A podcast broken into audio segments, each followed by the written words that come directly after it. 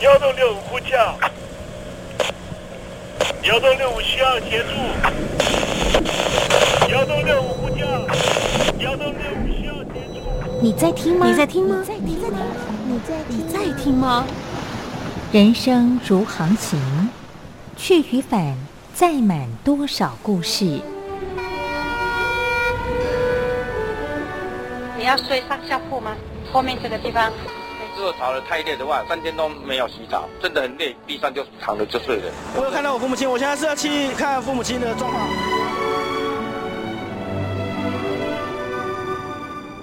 聆听故事湾，让每个故事找到属于自己的码头。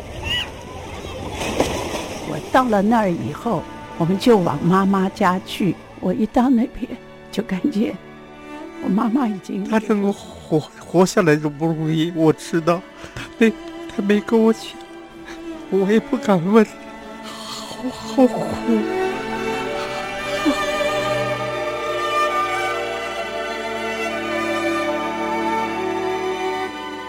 聆听故事湾，聆听故事湾。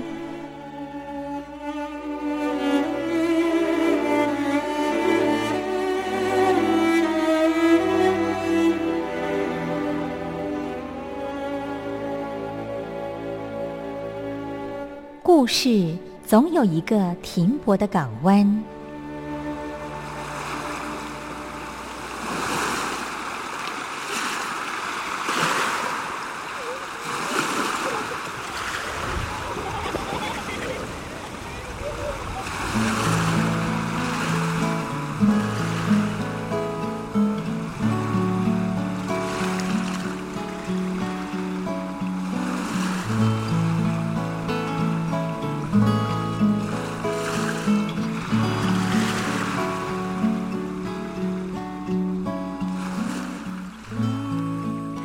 三四五六七七六五四三二一，大陆听众朋友您好，我是您的好朋友东山林，在台北问候您。正在为您进行的栏目就是聆听故事湾，一二三四五六七七六五四三二一，全年无休，每天在空中为您服务。您在每天的凌晨三点十分，或是傍晚的六点十分，都可以在光华之声频道收听到这个栏目，聆听环宇趋势。不用太多解释，因为聪明的你心中自有诠释。亲爱的听众朋友，我们的节目早晚各一次，听众朋友你可以选择最适宜的时间，和东山林共度这短暂的五十分钟的时光，就在光华之声的频道空中相见。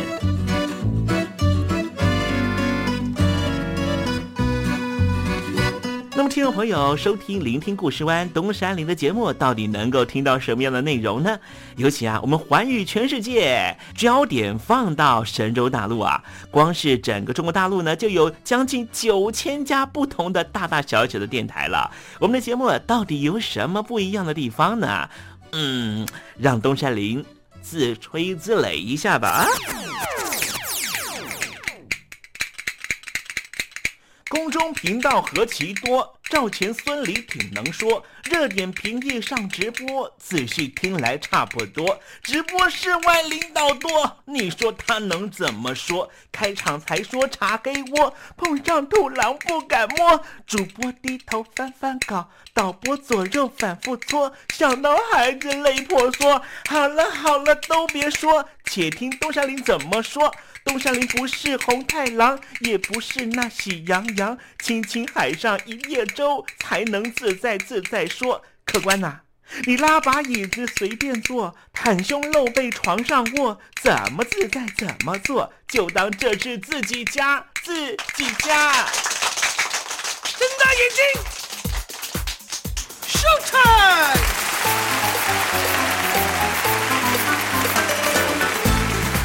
听众朋友你好，我是你的好朋友东山林，在台北问候您。正在为您进行的栏目就是聆听故事湾啦。为什么节目的开场要这样的隆重呢？因为在凌晨三点钟的时候才进行我们的节目啊。听众朋友可能正在打瞌睡之中，或是呢在睡梦之中，所以呢要赶快把听众朋友呢让那瞌睡虫踢到九霄云外啦。听众朋友，今天的节目非常的精彩，千万不要错过喽。那么精彩的内容到底包含了什么呢？赶快让东山林为您报告。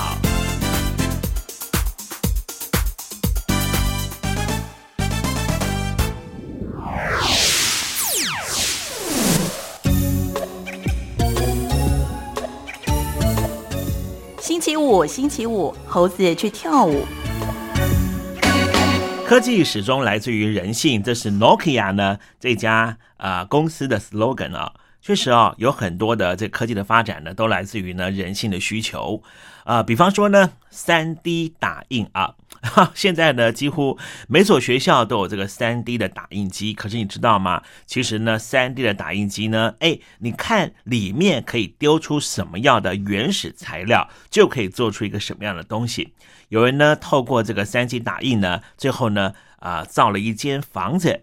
有的人呢也透过三 D 打印。建造出一支手枪，哈哈！待会我们在实证你懂得的环节里面来跟听众朋友谈谈这方面的话题。那么今天节目的下半阶段要为您进行的环节就是“君心似我心”。慢慢地哼着一首歌，慢慢地想着一个人。想谈恋爱吗？在爱里可以慢慢爱，不在爱里那就等待，因为等待是爱情的一种方式。天气已经冷了，大雁已经飞了，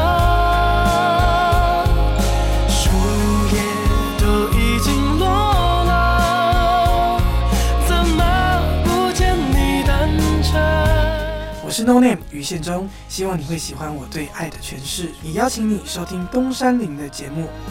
天蓝了。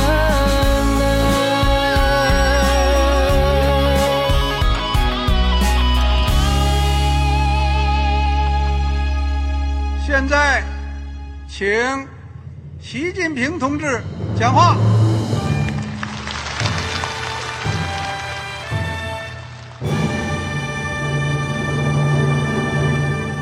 中国梦必须紧紧依靠人民来实现。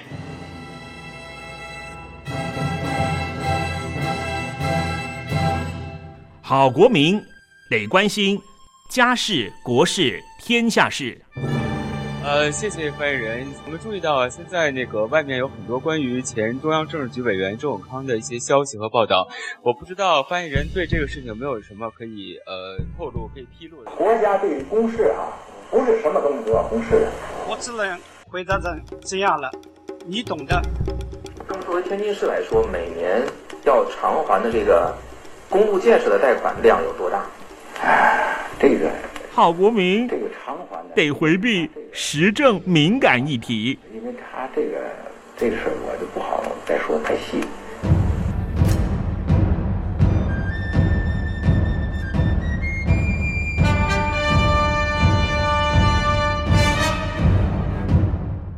要坚持人民当家作主，坚持人民主体地位。任何官方不宜说太细，期望您体谅的话题，尽在实政，你懂的。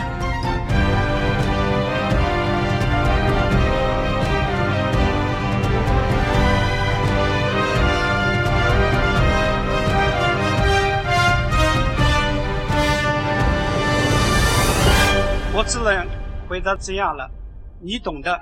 那些官方无法为您说太细的事情，就让东山林为您详细的说明白。天婆早上好，晚上好，正在为您进行的栏目就是聆听故事湾。此刻为您进行的环节就是时政，你懂的，一同关心焦点话题。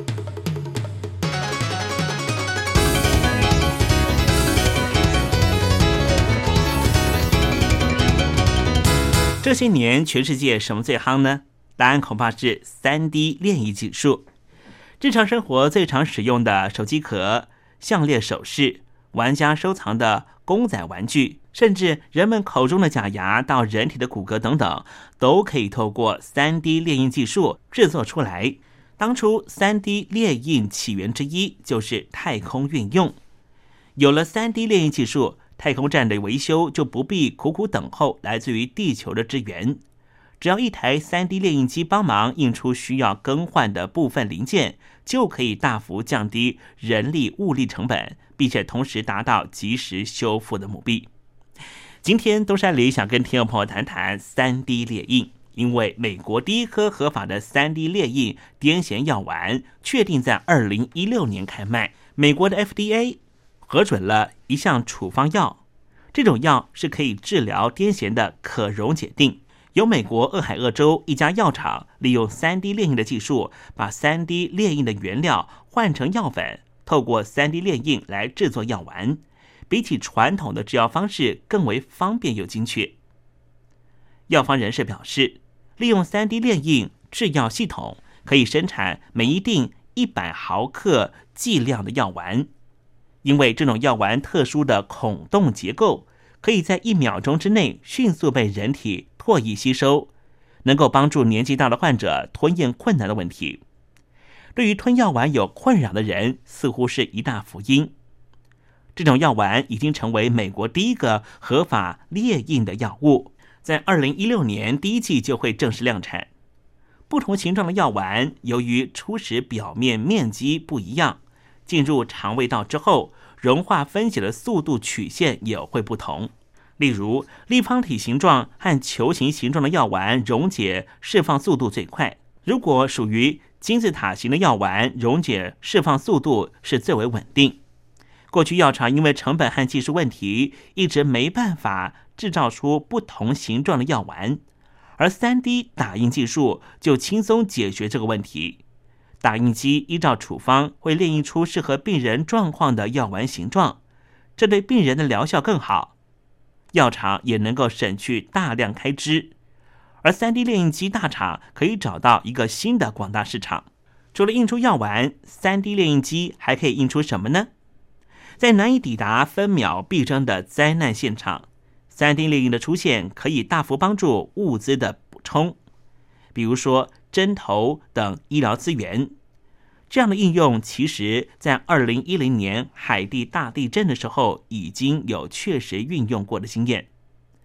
这项计划的创办人把三 D 列印技术连带医疗救援包裹一起送到海地救援。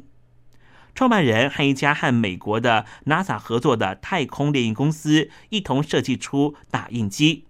他们想要克服灾后重建所面临的资源问题。他们认为，3D 炼印技术会改变未来人道救援补充物资的关键。而这项计划的创办人还和另外一家公司分享他们的计划。过往救灾行动的补给品的供应链中，包含了中介商、中间人、公务员和官僚。也因为期间有那么多人的中介，才会导致救援物资很难马上运到现场。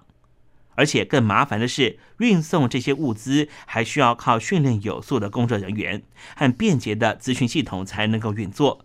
如果说能够在当地或是至少在附近直接制造出需要的用具，那么是不是可以省下更为可观的时间呢？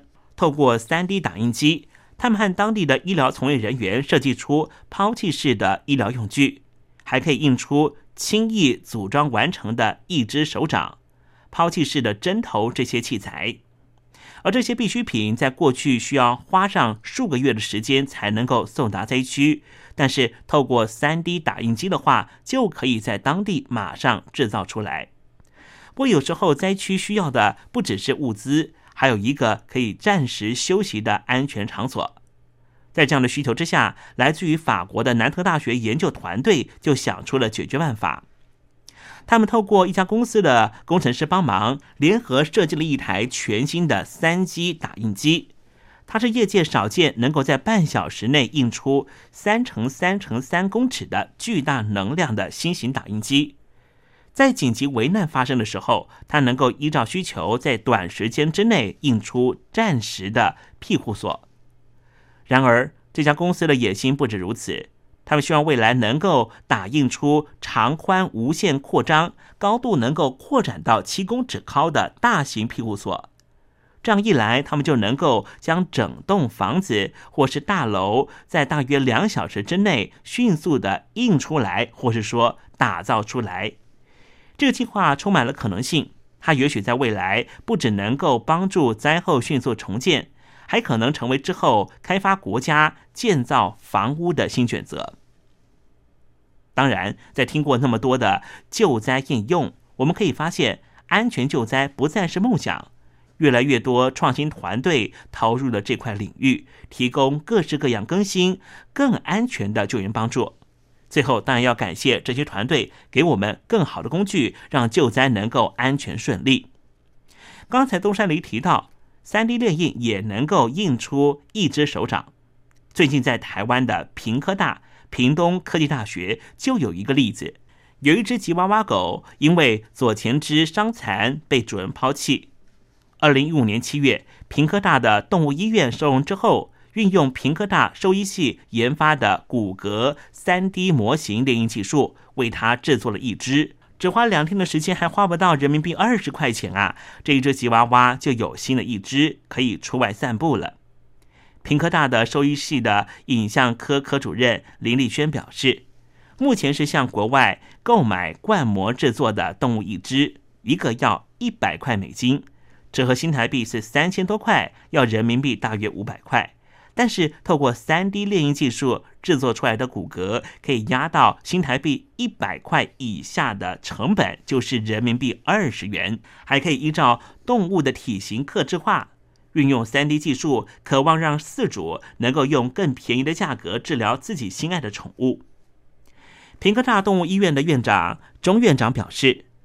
动物前后肢受伤，过去大多要把整条腿切掉，现在三 D 技术列印出了一只技术，就可以保留一段残肢，好装一只，外观更美观。动物在训练之后，也可以迅速的恢复行走能力。钟院长说，过去许多猫狗常常是因为一只脚受伤而截肢。原本承受身体重量的四只脚变成三只脚分担，导致于其他三只脚关节炎的比例比较大。而平哥塔透过 3D 列印出来的一只，可以当做受伤动物的第五只脚。救援动物的例子也出现在美国，有科学家用 3D 列印来挽救嘴已经被快艇给击碎的濒临危险的海龟，所使用的材质是钛合金。美国麻省理工大学的一个研究小组展示了用玻璃作为列印材料的 3D 打印技术。玻璃进行 3D 打印的时候，和传统的塑胶 3D 打印方式是很相同的。这一部特殊的玻璃 3D 打印机包含上下两个加热器，上层加热器的加热温度在四小时之内最高可以把玻璃加热到摄氏一千一百六十五度，就像是一个烧窑。而底部的加热器具有加热功能，还兼具有冷却功能，能够让玻璃冷却凝结和加热软化。当然，这并不是三 D 打印技术和玻璃材质第一次的结合。除了玻璃和传统的塑胶之外，还有许多的材料也可以进行三 D 列印，比方说糖或是活细胞。三 D 打印机通常采取沉积的方式分层打印。但这种方式弊端是耗时。加州有家公司就和北卡一家大学共同研究出了新型的 3D 打印机，通过了数量级的连续方式，大幅削减了打印时间。介绍那么多打印的新科技，3D 打印技术确实越来越普及，用途也很广。到底会不会造成一些负面影响呢？有所匠表示。三 D 打印技术是可以复制一模一样的钥匙。三 D 打印的钥匙和传统的钥匙技术不同，不需要把原来的钥匙交给锁匠才能够制造。只要拍下钥匙的相片，汇入电脑绘图程式，以线条勾勒钥匙的三维形状，完成之后就可以立刻接驳立体打印机将钥匙打印。结果显示。3D 打印技术能够把钥匙完全复制，并且成功开锁。听众朋友听到这边，会不会觉得很担心呢？如果你办公室的同事想要到你们家行窃的话，他有了你们家的地址，只要看你不注意的时候，把钥匙放在桌上，立刻拍照下来，十五分钟之内，他就会制造出另外一只新钥匙，再请他的同伴立刻到你家打开你们家的门锁。当你下班回家的时候，家里头的贵重用品全部都被偷光了。除了钥匙之外，三 D 打印技术还可以制造出武器。有人就打印出世界第一支三 D 的手枪，并且试射成功。二零一三年十一月，美国一家厂商制造了全球第一款的三 D 金属手枪，并且成功发射了五十发子弹。根据报道，这家公司的工程师是根据 M 一九一一的设计图创建出了三维模型，然后用金属粉末打印进行加热加固。保证开枪的时候不会损坏枪体。团队表示，只要利用 3D 打印技术制造出枪械，其实根本不困难，成本也不高。看来民间要利用 3D 打印技术制作出枪械，并不是想象中的事。实际上，香港有类似的案件。二零一五年六月，警方在西贡破获了炸弹工厂和枪械库的时候，就搜获了一部 3D 打印机。警方怀疑他们作为不法用途，可见这件事情并不是杞人忧天。枪支管制在东方世界大部分是非常严厉的。如果 3D 打印机可以随意的印出枪支的话，听众朋友想一想，对于东方社会会不会造成非常大的影响呢？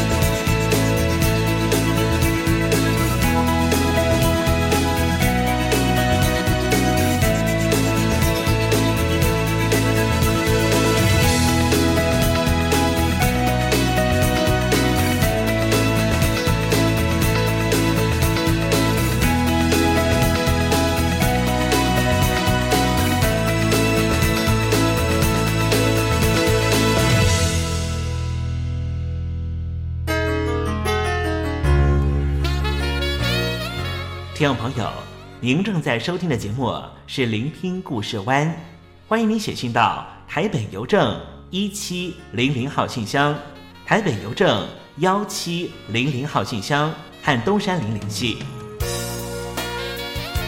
东山林就是东边的山里有只麒麟的东山林，东山林等候您的来信哦。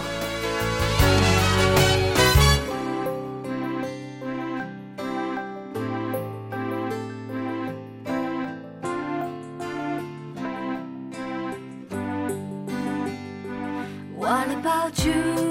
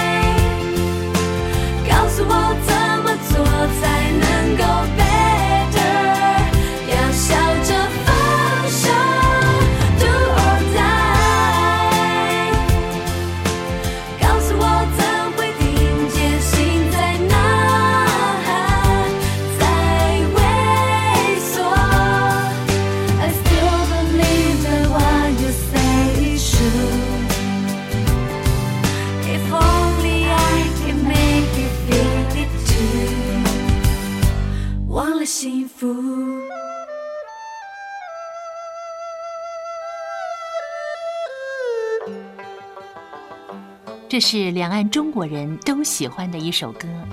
小城故事多，充满喜和乐。如果主持人播错了速度，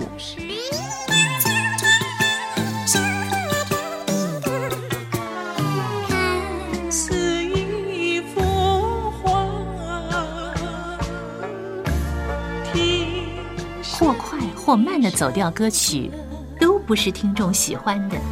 人生境界真善美，真意包括。两岸和谐关系也得循序渐进，快慢相宜。小城故事真不错，亲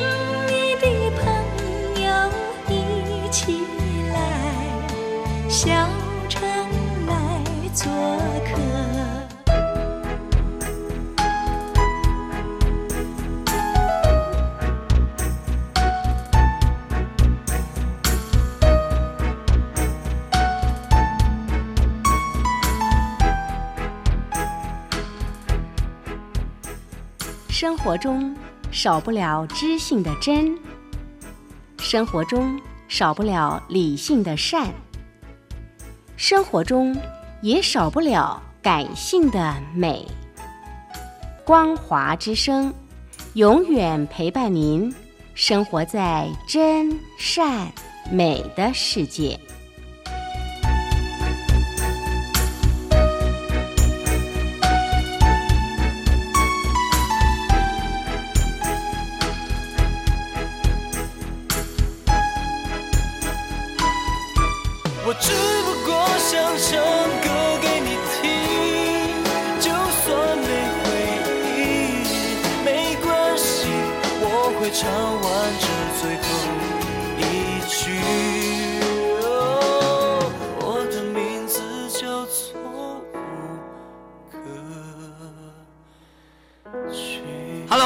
听众朋友你好。没错我就是吴克群。不管你现在在做什么不管你现在在哪里吴克群和光华之声在台北问候你。我只不过想唱歌给你听用尽我全力一首歌。这里是光华之声。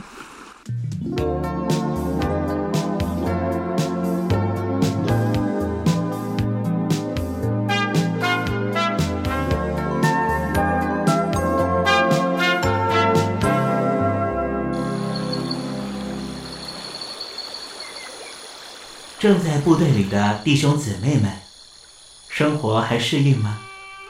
吃的还习惯吗？有家乡味吗？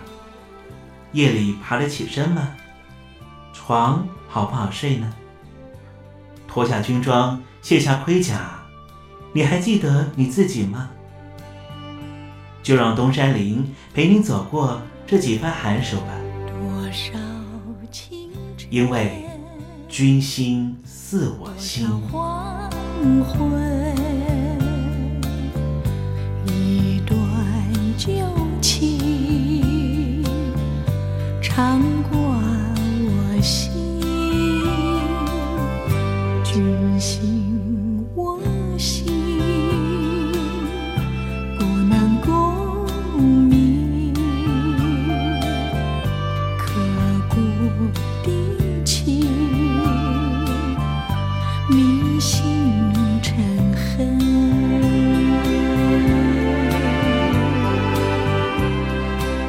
心似我心。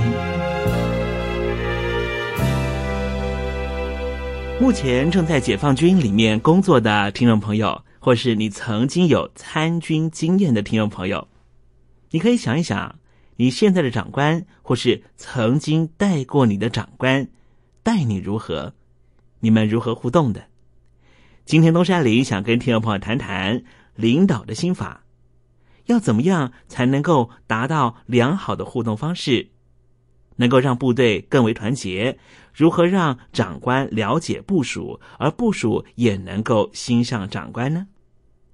今天的节目里面，我们特别邀请到的是曾经在交通大学担任过管理学教授的曾仕强教授，告诉我们管理的心法。领导的心法到底是什么？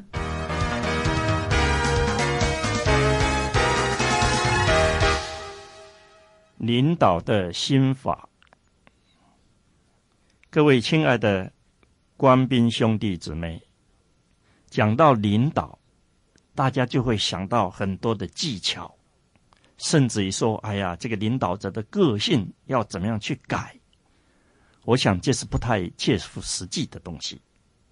因为人的个性基本上他是很难改的，而且我们如果要求我们的主管、我们的长官都是圣人的话，那更是不可能的事情啊！我们碰到谁，他是我们的长官，我们就得接受，这是很无奈，但是是我们无法摆脱的事实。所以基本上啊，领导是什么？领导就是部署。跟长官之间心跟心互相感应的一个过程，我觉得我们中国人其实很容易相处，只要你心中有我，我心中有你，我们什么话都好谈。再说一遍，因为这句话非常重要。长官最在乎的就是你心目当中到底有没有我的存在，而部署呢，最希望的也是长官心目当中有我。他会关心我，我想就这么简单嘛。我们如果你心中有我，我心中有你，我们不但很容易沟通，而且我们做起事情来心甘情愿，我们全力配合，我们不会斤斤计较。所以，你如果说一个中国人跟你在一起斤斤计较，你就知道他的心呢，已经不在你这边了。我们领导最要紧的就是一个字，叫做心。但是它的过程呢，可以分成三个：第一个叫做关心，第二个是绑心，第三个是连心。什么叫关心呢？其实很简单嘛，就是把对方的心把它关起来。你部署有本领把长官的心关起来，他的心就跑不掉；长官有本领把部署的心关起来，那部署也跑不掉。可是你把它关起来，他不一定会动啊。他只是关在哪里而已，他不胡思乱想，但是也不替你想，所以你要跟他绑起来，绑起来，他心不会跑出去，他自然就替你想。可是替你想，他不一定跟你连在一起，因为他想他的，你想你的。所以，怎么样能够做到心连心？就是我长官不用多说，那你部署自然会猜我的心思；而部署呢，说你长官说不说都一样，我自然会揣测，会去摸索你到底在想什么。那我觉得我们中文就是这么一个过程嘛。所以，只要你心中有我，我心中有你，我们这个领导的心法，他很自然的就会去运作。从关心、板心到连心，一切非常顺利。谢谢大家。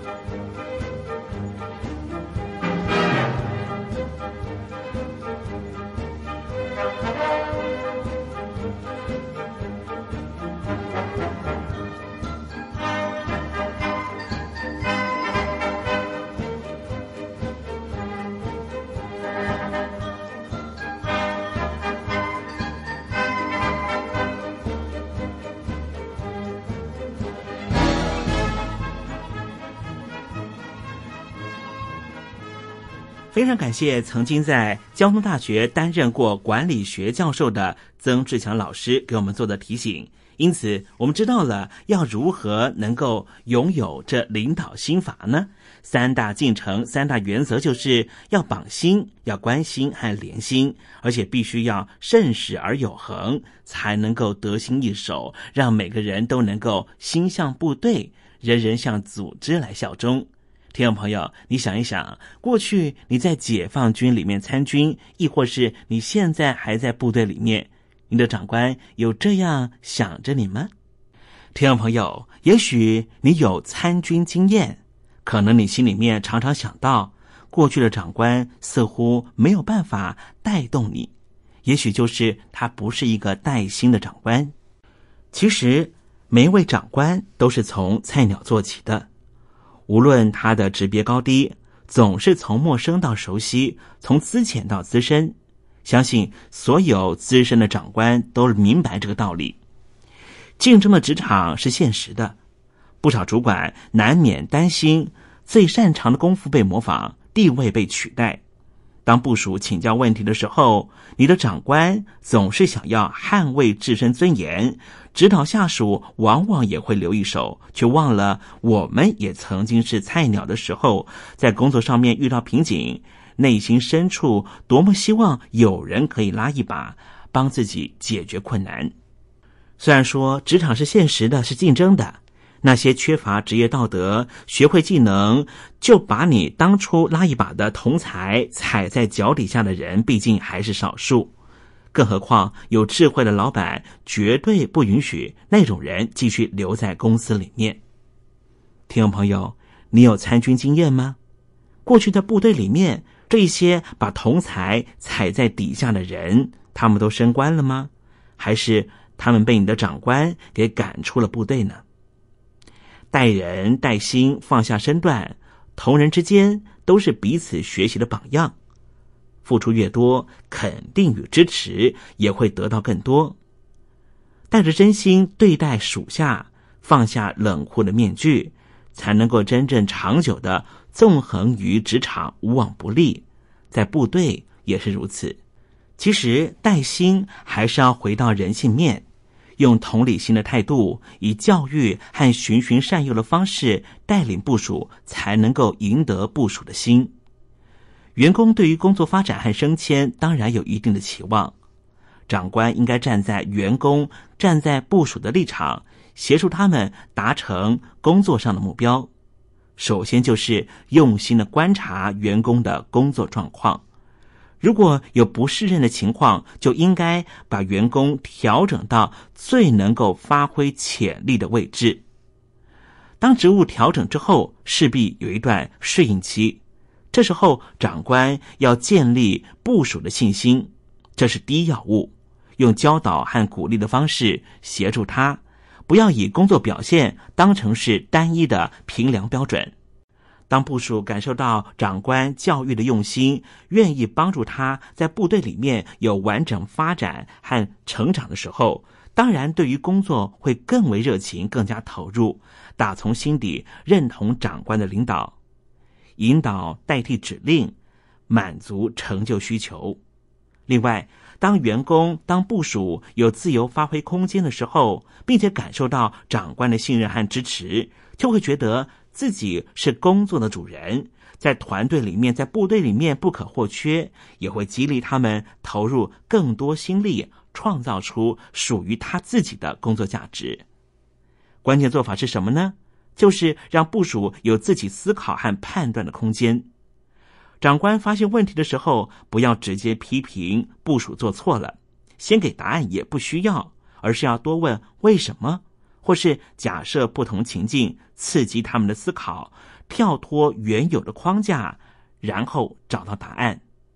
当部署因此在工作表现上面有所突破的时候，成就感就会越来越大。有许多人认为。长官也许可以利用下班时间，或是在空余时间找部属一起吃饭，主动关心私事，可以增加彼此的关系。但是，其实这要看双方的关系到什么程度。如果彼此的关系还不够深厚的时候，部属可能只是不好意思拒绝长官的邀约，但是心里头是不太开心的。从带领员工做事情，提升到激励员工思考。在和他们一起成长的带薪长官，相对的需要花很多的心思和时间，摸索出最适合的方法。一旦找到了诀窍，不仅能够提升部署的工作表现，也能够让部队、让团队、让组织发挥潜力，创造最大的价值。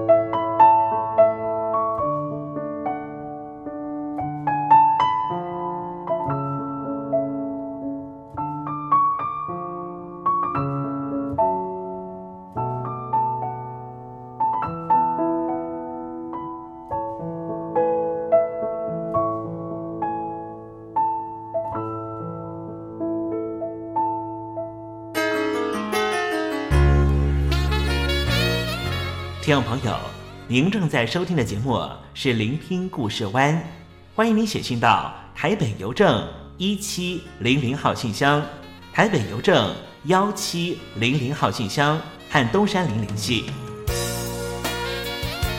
东山林就是东边的山里有只麒麟的东山林，东山林等候您的来信哦。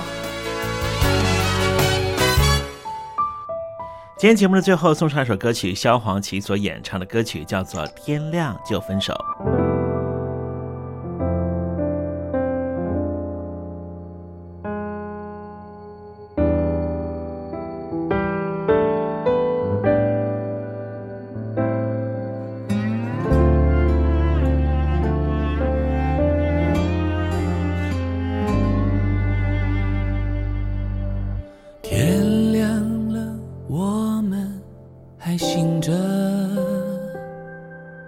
看情绪在互相的拔河，决定不等于选择，只是挫折，只是累了。天亮了，咖啡也冷了。等什么都已是多余的。你说你想要的不是我给的，为何拥有后总是会变成负荷？你说天亮之后我们就分手。你说黑夜过去明天会更自由。理由千疮百孔我开始